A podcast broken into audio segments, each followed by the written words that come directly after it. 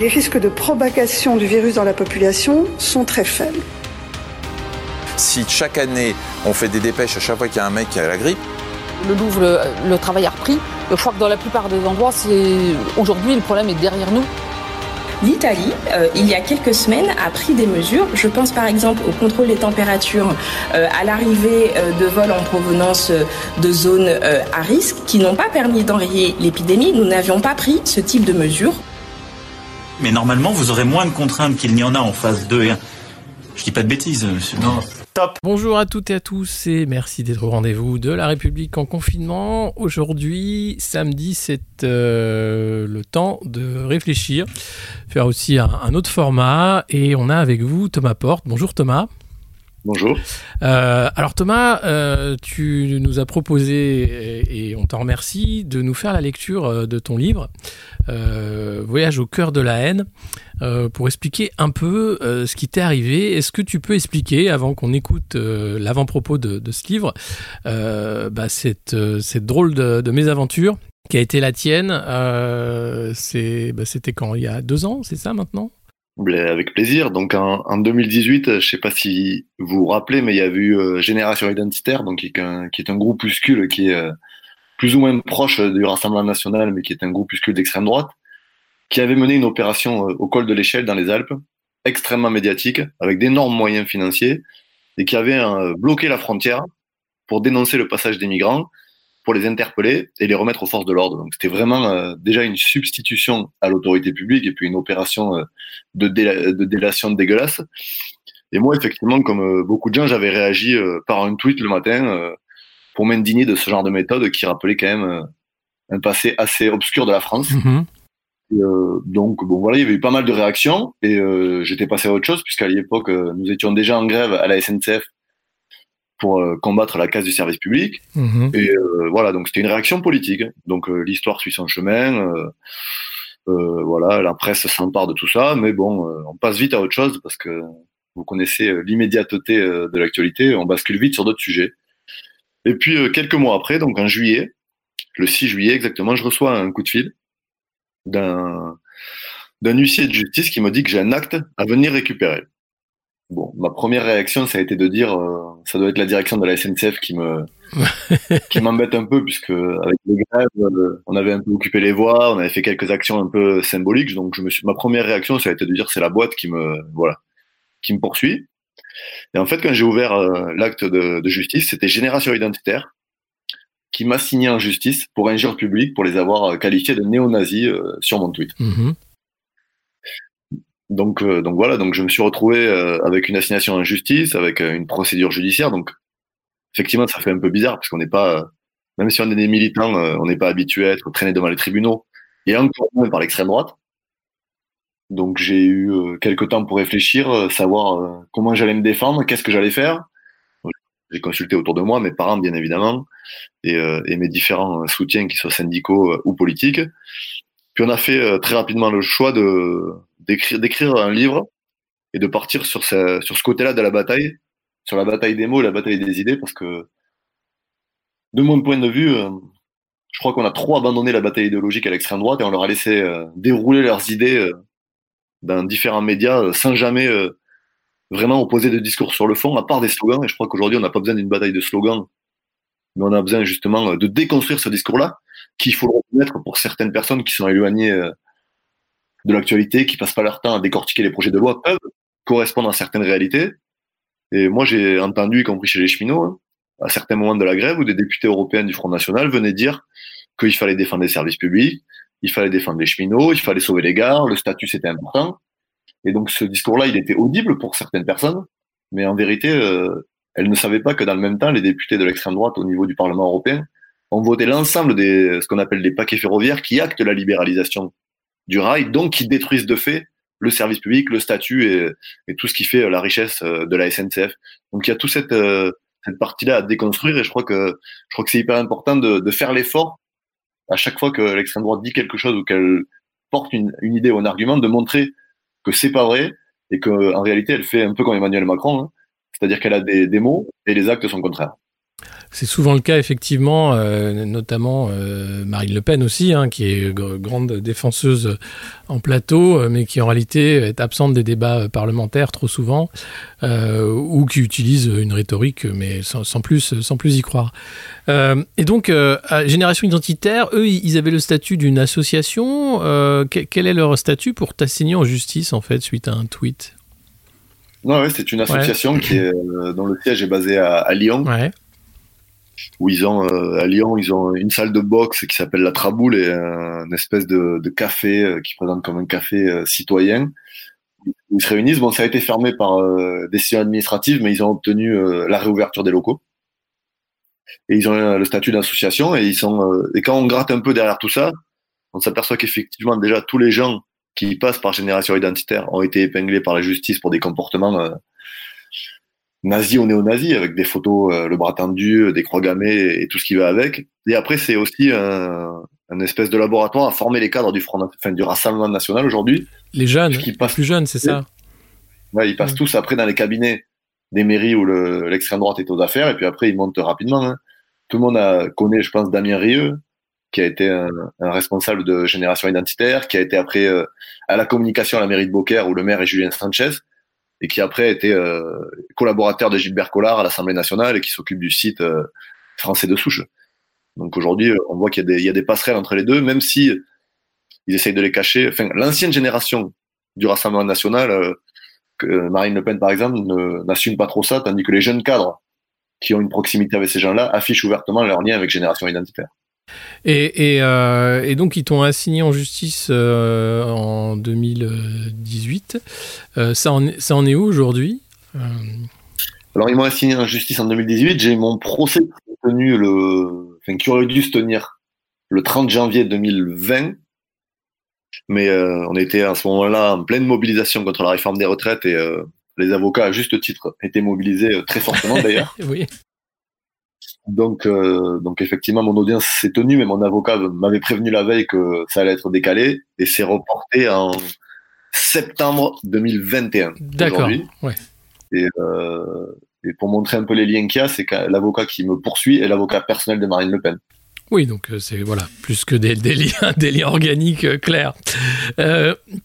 Alors, dans, dans ce livre, euh, va, dont on va écouter le, le, le premier chapitre, euh, qu'est-ce que tu, tu, racontes au final? Tu, tu, parlais de la, la, bataille culturelle, bien entendu. Euh, T'expliques un peu euh, d'où tu viens, qui sont ces gens-là, et, et, euh, et, comment s'est passé ce, bah, ce clash qui, qui en dit plus long finalement que un simple tweet.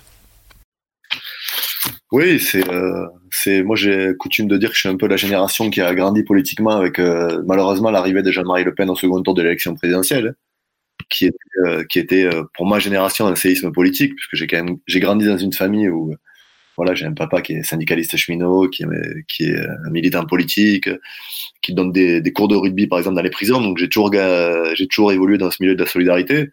Et moi j'ai le souvenir que euh, lors de l'élection présidentielle, quand Jean-Marie Le Pen, on a su qu'il était au second tour, de façon instantanée, il y a eu des mobilisations partout dans le pays qui étaient extrêmement importantes. Et on a eu notamment à l'époque un 1er mai, je crois que c'était de mémoire entre les deux tours, qui était extrêmement puissant pour dire qu'il fallait pas l'extrême droite. Je sais pas si euh, certains se rappellent, c'est pas si loin, mais quand Marine Le Pen a été au second tour de l'élection présidentielle, il y a eu très peu de monde dans les rues. Donc c'est aussi euh, un signe d'une banalisation, euh, d'une banalisation extrême. Et ce que je voulais montrer, c'est aussi que l'extrême droite, elle, euh, elle est en train de tisser sa toile et elle gagne euh, du terrain à la fois dans les urnes, mais malheureusement aussi dans les idées. Je crois qu'aujourd'hui, quand on s'engage dans un mouvement comme Génération Identitaire, par exemple, on le fait en connaissance de cause, on, sait pourquoi on le fait et on le fait avec des idées. C'est ça qui est, qui est aujourd'hui très dangereux. Et puis elle revêt une, elle est protéiforme l'extrême droite. Si vous voulez, moi je suis allé dans plusieurs départements de France et elle n'a pas le même discours. Dans le nord de la France, à Hénin-Beaumont par exemple ou à Ayange, que le discours qu'elle va tenir à Lyon ou que le discours qu'elle va tenir dans les Alpes-Maritimes. Au public, en fait, en réalité, euh, qui est face à elle. Mais euh, c'est toujours la même chose, par contre, c'est que c'est ce que je me suis un peu évertué à faire dans le livre, c'est de, de, de, déchirer un peu le, le tissu des mensonges. Et, euh, il y a, moi, il y a, plusieurs exemples qui, qui, qui m'ont marqué. J'ai un site juste un, c'est que en 2017, il y avait euh, l'usine Caterpillar, elle ferme, et celle d'Alstom à Belfort aussi. Et euh, à ce moment-là, le Parlement européen il vote une résolution destinée à lutter contre la désindustrialisation en Europe. Donc c'est qu'une résolution, c'est pas non plus euh, la révolution. Et les députés à l'époque euh, du Rassemblement national, les députés européens, dont était euh, dès lors le maire d'Hénin-Beaumont, Steve Rivois, ils avaient voté contre cette résolution. Et dans le même temps, ils allaient expliquer aux habitants euh, d'Hénin-Beaumont qui se battaient pour sauver des usines qu'il fallait défendre les emplois sur le territoire national. Donc ça, ça illustre bien qu'il y a quand même un énorme écart entre le discours et les actes. C'est tout, ce problème, effectivement, d'arriver à, montrer, parce que c'est vrai que derrière, euh, certains euh, vont, croire que euh, ce parti-là va défendre les classes populaires, va essayer de, bien sûr, trava travailler pour, les ouvriers, les travailleurs, mais en réalité, c'est un parti patronal, à la base, qui est là pour remettre tout le monde au boulot, et, qui enrobe tout ça, de, bah effectivement, d'une récolte des colères mais qui n'a jamais de, de, solution réelle, en fait, qui n'est pas du côté des syndicats. Bah, effectivement, euh, la fin de mon livre, je fais un peu le, le tour de l'Europe parce qu'il suffit un peu quand même de regarder où les amis de Marine Le Pen sont aux affaires pour euh, regarder euh, très concrètement si la, si la condition des ouvriers et des salariés des pays s'est améliorée et s'il y a eu des, des, choix de rupture. Si vous prenez l'Autriche, la durée maximale journalière de travail, elle est passée de 10 à 12 heures. En Hongrie, euh, ils ont permis d'imposer, le patronat peut imposer aux salariés 400 heures supplémentaires par an qui sont payables trois ans après. Et euh, quand Salvini euh, était plus fort qu'il ne l'est aujourd'hui en Italie, il avait interdit les piquets de grève au pied des entreprises. Donc on voit bien qu'il y y a des stratégies qui sont raccord avec le patronat. Et si l'extrême droite, elle est quand même assez souvent présente dans les médias et très peu attaquée, c'est qu'elle sert le système et c'est un parti qui est ultra-libéral. Sur la réforme des retraites, on l'a vu, ils sont jamais, sont jamais montés au créneau. Là, sur euh, la question de la gestion de la crise du, coronavirus, sur les ordonnances qui remettent en cause une fois de plus le code du travail, on les a pas entendus, mais, euh, c'est vrai que euh, arriver à expliquer tout ça et combattre leur euh, leur, euh, leur discours, c'est c'est extrêmement important. Et j'avais discuté avec Francis Wertz, qui était un député communiste qui a participé à la création de la gauche européenne, et qui m'a dit ça, c'est pas une bataille facile, mais il faut affronter les pièges les plus pervers. Puis, ce qu'il me dit, c'est que Marine Le Pen, elle passe tellement de mensonges dans ses discours, ils sont truffés de tellement de contre-vérités, qu'il y en a forcément un qui passe et qui est asséné après comme une vérité. Et, euh, et notamment euh, pendant l'élection présidentielle, on avait vu qu'elle avait asséné euh, le discours selon lequel un, un, migrant ou un réfugié qui arrivait en France avait plus de ressources de la part de l'État qu'un retraité. Et tout le monde avait pris ça pour une vérité. Alors que si vous regardez euh, dans les différentes études qui sont montées par des chercheurs, par des, y compris par des instituts de l'État et par des chiffres officiels, c'est évidemment faux. Mais, euh, mais ça avait fait euh, un peu son chemin et cette idée-là, elle était rentrée dans les Mais, mais, mais c'est incroyable parce que pour avoir fait quelques plateaux aussi, où, où souvent hein, la, la, droite et l'extrême droite est majoritaire, hein, plateau télé, euh, quand on leur sort des faits qui vont pas dans le sens de leur narratif, ils y croient pas. Moi, j'avais sorti lors, lors de, du dernier attentat d'extrême droite en Allemagne, euh, que selon les chiffres du ministère de l'Intérieur euh, allemand, fédéral, il y avait eu plus de morts sur 10 ans du fait de l'extrême droite que du fait des attentats islamistes. Et euh, sortant ça, il me croyait pas. Je dis, mais non, mais vous sortez. Mais je dis, bah voilà, c'était sur, officiel sur le site euh, du, ministère de, la police. Euh, et, ça, ils veulent pas l'entendre. C'est-à-dire que quand tu, quand tu vas leur montrer que les chiffres sont faux, que derrière c'est un narratif qui ne veut rien dire, ça ne rentre pas. Et, rarement, les journalistes qui sont en plateau ne font ce travail-là. C'est-à-dire qu'ils les écoutent asséner euh, des, faux chiffres ou des ressentis. Oui, mais vous savez bien, mais on se rend bien compte en France que, enfin, tous ces, toutes ces petites phrases qui veulent rien dire, euh, eh ben, personne ne les recadre jamais. Et, et, ça fait que, bah ouais, vous avez euh, la fenêtre qui s'ouvre et puis le robinet en quotidien, Éric Zemmour, qui va dire en quotidien que l'islam c'est de la merde, à peu près, hein, pas avec ces mots-là, mais à peu près. Et personne va lui dire, mais attendez, c'est pas, c'est pas ça le problème. Oui, enfin, les religions, il y en a plein qui sont stupides, hein, mais, mais le problème n'est pas là. Vous, vous attaquez toujours la même, avec toujours à peu près les mêmes arguments euh, et, quand on regarde euh, cette fumeuse théorie du, grand remplacement, les chiffres là encore prouvent le contraire. Il euh, n'y a pas du tout aujourd'hui euh, d'immigration massive comme on, voudrait le faire croire. Il y a eu bien entendu euh, lors du pic de, de la guerre en Syrie un afflux massif de réfugiés et l'Europe a été euh, catastrophique dans la gestion. Il y a eu des milliers de morts en Méditerranée, ça on s'en rappelle très bien. Euh, mais aujourd'hui, c'est pas le cas et, on continue pourtant avec ce narratif euh, qui fait que même là, dans le confinement, vous avez le petit discours de dire regardez dans les quartiers ils font n'importe quoi, euh, c'est bien la faute euh, à cette religion. euh, quand on regardez il y a, tel marabout qui a dit que et, hop et, la caricature s'installe et elle est quotidienne. Et c'est vrai que de l'autre côté. euh, pour contrer ça, ben on a on a que des, des médias euh, minoritaires ou euh, d'autres médias, mais qui sont pas ces médias de flux euh, grand public où la parole majoritaire, elle est celle-là. Ouais, c'est effectivement c'est difficile et euh, et t'as as tout à fait raison, c'est qu'on les on les laisse dérouler et, et on n'a pas de on n'a pas de on n'a pas d'opposition. Moi, je suis pas partisan. Il y a eu le débat dans l'organisation syndicale de savoir si on devait aller sur CNews ou pas parce qu'Éric Zemmour était là. Moi, je considère que tous les plateaux où on peut être présent, y compris pour les contrées, il faut y être. Absolument, Parce que si absolument. si on est absent, si on est absent, être sur le même plateau que Zemmour, ça veut pas dire cautionner. Bah, bien sûr que non. qu'on est au final la contradiction. Sinon, euh, sinon c'est trop facile. Mais euh, ce que je me suis rendu compte aussi dans mes déplacements, c'est que avec les, militants de l'extrême droite, on est en difficulté sur une chose, c'est qu'ils sont pas sur le, ils sont pas sur, euh, on touche à un truc d'irrationnel en fait. C'est-à-dire qu'ils ont, les arguments n'arrivent pas à les toucher parce qu'ils ont une, ils vouent euh, une telle vérité à la parole du chef entre guillemets que que ça touche pas les arguments. Et euh, ça, ça m'a marqué parce que quand on est sur l'irrationnel, c'est de plus en plus difficile. Et, effectivement, il y a des, des fake news qui circulent en permanence. Là, il y a une députée, euh, je regardais ça hier, du Rassemblement national européen, une jeune députée des Alpes-Maritimes, qui fait une vidéo pour expliquer que le plan de sauvetage aujourd'hui, qui est voté par l'Union européenne, alors qu'on soit d'accord ou pas avec euh, les coronabons et tout ça, c'est pas le sujet là, mais elle dit que ça va servir à alimenter pour 100 millions d'euros pour l'Albanie, que ça va servir à l'immigration massive en Grèce. Enfin, c'est totalement euh, hallucinant quoi. Et, ils ont et ils ont un réseau permet d'être relayé. En plus, c'est impressionnant. Ouais, non, mais, mais oui, parce que derrière, c'est ce qui a changé avec euh, notre, jeunesse euh, euh, quand, Jean-Marie Le Pen en 2002 était au, second tour, c'est qu'aujourd'hui, l'appartenance à, la mouvance d'extrême droite, elle est, elle est fière, elle n'est pas honteuse. Pendant des années, années 80-90, c'était quand même un peu honteux le Front National. On, on le disait pas trop, seulement dans quelques régions où voilà, c'était un étendard. Aujourd'hui, c'est plus du tout le cas. Ça, fait partie de la dédiabolisation, comme, euh, comme s'appelle ce, ce mouvement. Mais il y a une fierté. Et derrière, il y a même euh, une, reconnaissance culturelle, d'ailleurs très inspirée de ce qui s'est fait en Italie avec Casa Pound, par exemple, euh, qui ouvrait des lieux culturels, des bars, effectivement, des clubs de sport, des choses comme ça, pour attirer les jeunes et pour derrière former et dire voilà, vous savez où vous êtes. Là, on est entre, entre, entre Italiens de souche, Français de souche, etc. Et il y a une vraie internationale de ces mouvements-là, ce qu'il faut pas euh, euh, sous-estimer. Mais c'est vrai que Génération Identitaire s'inscrit dans un cadre plus large, européen, de mouvements euh, qui arrivent à, coaguler pour faire ces, ces opérations coup de poing visibles, parce que derrière, ils ont ces réseaux dans les différents pays et ces financements qui leur permettent de faire ça. Ouais, non, mais t'as as raison. Et d'ailleurs, tu cites euh, Casa Pound, mais Génération Identitaire mène des actions conjointes avec ce mouvement-là qui, qui, qui- que moi je connaissais pas particulièrement, mais euh, d'ailleurs, je me disais quand je travaillais sur ce livre, si mon ordi est surveillé, il doit être, quand il regarde mon moteur de recherche, ça doit faire un peu peur parce que je me suis retrouvé sur des sites où on rendait hommage à la phalange en Espagne. Enfin, ça a été euh, waouh, j'ai découvert de ces choses.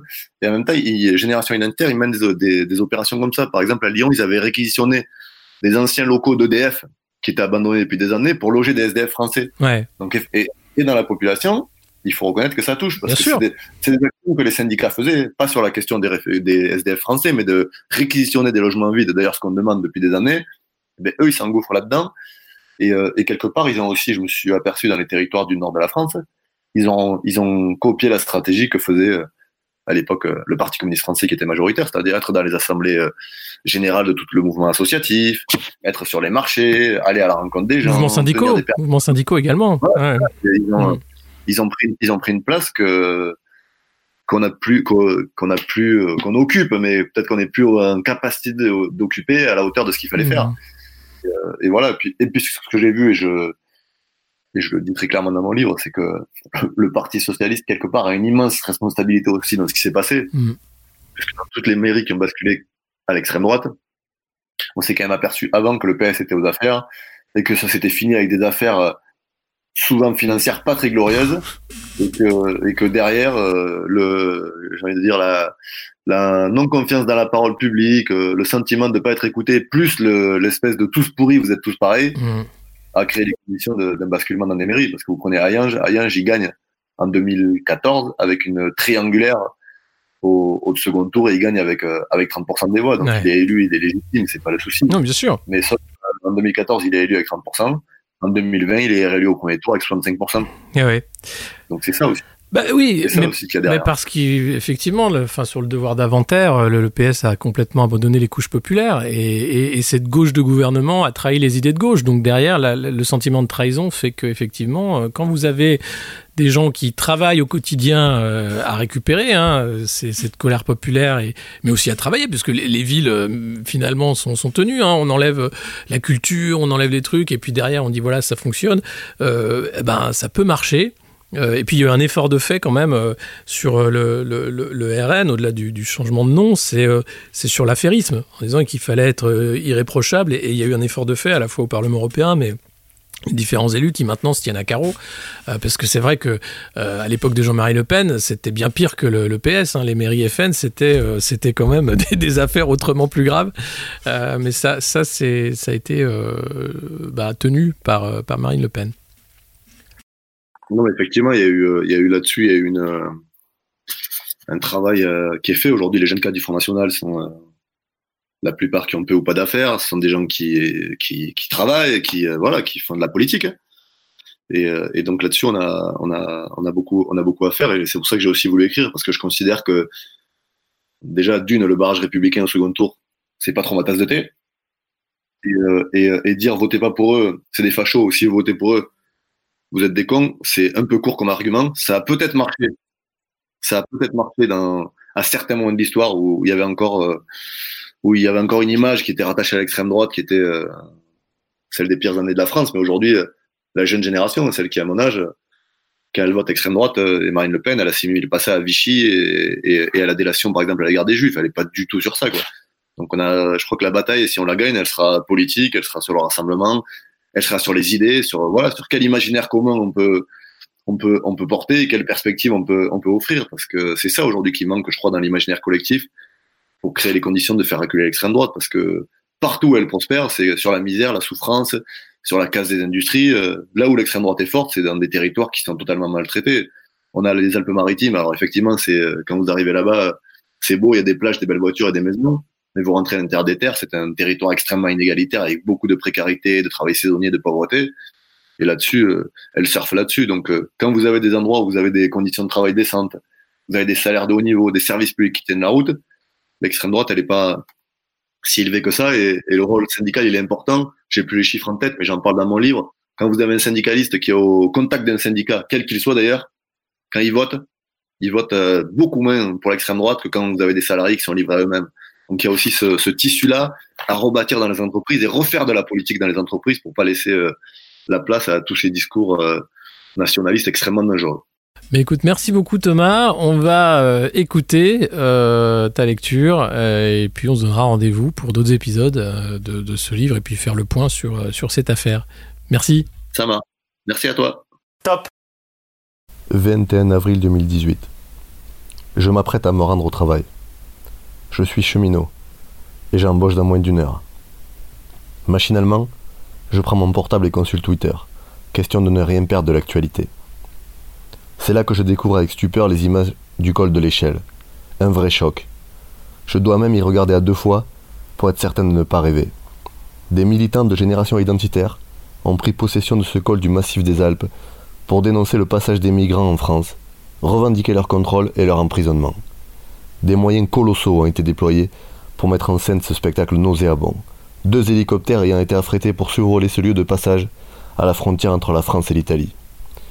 L'opération se veut symbolique, mais quel symbole? L'information devient vite virale, relayée par toute la fachosphère. Pour le petit-fils d'immigrés espagnols que je suis, ces images sont insupportables. Elles viennent en réactiver d'autres, plus lointaines. La colère grandit en moi, et alors même que j'écris ces lignes aujourd'hui, je me rends compte que mon émotion est intacte. Je pense à mon grand-père, mineur à Carmaux, qui toute sa vie a combattu cette peste brune. Comme il le disait, au moment de descendre au trou, les différences, qu'elles soient de couleur, de religion ou d'origine, pèsent bien peu face à la peur de ne jamais remonter. Polonais, Espagnol, Français, dans la cité minière où il vivait et où réside encore ma grand-mère, l'extrême droite n'avait pas sa place. Elle ne l'a toujours pas d'ailleurs, car la solidarité a su résister au temps. C'est une de mes fiertés. La réaction, ou plutôt la non-réaction de l'État, et des pouvoirs publics après cette opération commando au col de l'échelle me révolte, profondément. Alors que nous, cheminots, subissons la répression policière au moindre envahissement des voies, alors même que nous sommes en train de devenir l'un des boucs émissaires de la Macronie, voire des nervis d'extrême droite, se permettre de se substituer à la puissance publique en toute impunité maker. Je me souviens encore de ce communiqué laconique du préfet des Hautes-Alpes. La préfecture et les forces de l'ordre continuent de suivre avec attention et vigilance la poursuite de l'opération. En d'autres termes, face à des femmes et des hommes dont le moteur est la haine sociale, regarder et attendre. Sauf que ne rien dire ici, c'est cautionner et banaliser. Cela, je ne l'accepte pas. Je me décide donc à réagir, comme de nombreux citoyens le feront pour dénoncer cette opération raciste et dégueulasse. Je poste un tweet où je dis toute mon horreur. Puis tout absorbé par le conflit des cheminots, je repars rapidement sur le terrain de la lutte. Le 6 juillet 2018, tout bascule. Catherine Philippe, la secrétaire du PCF du Tarn-et-Garonne, m'alerte qu'un cabinet d'huissier de Montauban cherche à me joindre pour me remettre un acte de justice. Intrigué, inquiet également, je me rends chez le notaire pour récupérer l'acte. J'ouvre le courrier, assigné. Là, c'est l'effarement d'abord, puis un double sentiment de peur et de colère. Peur devant la procédure judiciaire. Colère car je le vis comme une profonde injustice. Ce sont eux qui devraient se retrouver poursuivis pour appel à la haine, pas moi. En effet, à la suite de mon tweet, Génération Identitaire a décidé de me poursuivre en justice pour injure publique. Les questions affluent. Pourquoi moi? Pourquoi près de trois mois après? Est-ce que je risque d'être condamné, sanctionné? Comment Au sortir d'une grève déjà lourde humainement, cette assignation sonne comme un coup de massue. Elle va, et c'est sans aucun doute pour moi le plus difficile à encaisser, faire mal à ma famille, particulièrement à mes parents. Dès la nouvelle d'ailleurs, ils se montrent inquiets pour moi, pour mon avenir professionnel et personnel. J'ai du mal à l'accepter, à l'intégrer. Heureusement, le comité de soutien qui va s'organiser autour de moi joue un rôle déterminant pour les préserver et préserver tous mes proches. C'est ce qui me donne aujourd'hui la force de mener ce combat. Au fil des jours et des semaines, je comprends mieux les objectifs de génération identitaire. Ils veulent faire le parler d'eux et se construire une respectabilité. Pour cela, ils tentent par l'intimidation et les menaces de faire taire celles et ceux qui dénoncent et combattent leurs actions. Cibler les syndicalistes, les militants associatifs ou politiques n'est pas anodin. C'est une manière de participer à la délégitimisation et à la criminalisation du combat social, pour en creux chercher à installer leur visée de repli identitaire et raciste. Je viens de le dire, le coup me fait mal, et j'ai besoin d'en discuter avec des proches, amis ou camarades avant de décider comment réagir. Mais je sais que je ne dois pas laisser faire, que nous ne devons pas laisser faire, ni leur abandonner le terrain de la bataille des idées. Au contraire, il s'agit de montrer qui ils sont, de les démasquer. Et c'est ce qui va très vite me motiver. Je fais donc le choix de les affronter politiquement. L'écriture et ce livre participent à cet engagement. Ils sont un moyen pour moi de tenir, et ils me permettent de m'immerger totalement dans la bataille antifasciste. Ainsi, je choisis de faire un tour de France tout particulier, celui des régions et endroits multiples, où l'extrême droite s'est installée, en choisissant d'écouter, de donner la parole, de rendre compte du travail de celles et ceux qui l'affrontent et la combattent au quotidien. Mon récit prend parti, c'est mon regard de jeune syndicaliste et mon ressenti face aux dangers de l'extrême droite, et sa manière de contaminer les rapports sociaux comme les consciences. C'est également ma manière de préparer dans l'action mon procès contre génération identitaire. Le récit d'un combat qui m'est chevillé au corps.